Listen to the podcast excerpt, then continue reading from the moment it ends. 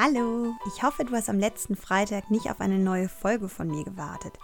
In der letzten Folge zum Thema Beikost habe ich es schon gesagt, aber falls du die nicht gehört hast, wiederhole ich es gern nochmal. Ich habe nämlich gemerkt, dass ich mir, wie Mamas das nun mal häufig gerne machen, zu viel vorgenommen habe. Jede Woche eine neue Podcast-Folge ist leider schwer zu realisieren, wenn nicht alles nach Plan läuft. Und der Plan wird ja regelmäßig von Kind, Mann oder Job durcheinander geworfen. Daher habe ich mir überlegt, dass es ab jetzt jeden Monat ein bis zwei neue Folgen gibt. Je nachdem, wie ich es schaffe, dir gut recherchierte und durchdachte Folgen zu präsentieren. Aber jetzt erstmal schön, dass du dabei bist bei der Mama Motivation am Montag. Letzte Woche war erst Lara und dann ich krank. Und das als Kölnerin zu Karneval. Ganz tolles Timing. Und als es mich erwischt hat, dann so richtig. Daher musste dann der Papa ran, den ganzen Tag. Normalerweise hätte ich mich wahrscheinlich aufgerafft, sobald es ging.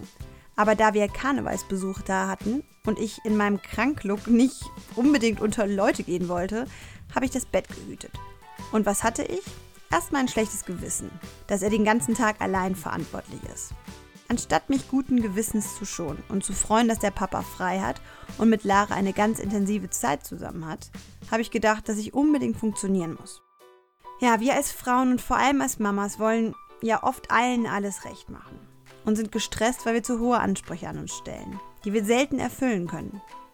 Anstatt zu sehen, was wir haben und uns daran zu erfreuen. Dabei macht Stress einfach nur unglücklich. Und ich glaube, da hilft nur eins, eine gesunde Portion Egoismus. Und ehrlich, die beiden hatten eine wunderbare Zeit zu zweit. Die Beziehung zwischen den beiden ist noch fester geworden. Und ein Tag ohne mein Anwesensein hat den Papa sogar auf ein Podest gestellt. Er ist die absolute Nummer eins momentan.